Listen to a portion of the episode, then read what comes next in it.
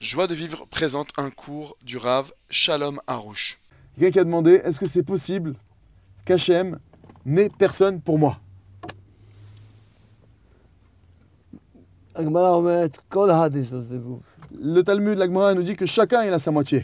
גם בקוטי מרן כתוב, כל אחד בא עם הזיווג שלו. Même dans l'écouté Moran, c'est écrit que chacun il vient avec sa moitié.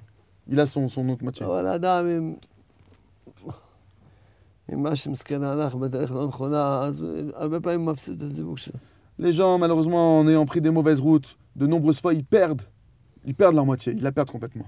אבל על ידי תפילה, יכול... תפילה אפשר הכל להשיג. Mais grâce à la prière, on peut tout obtenir. Donc ça peut aussi ça, ça peut revenir.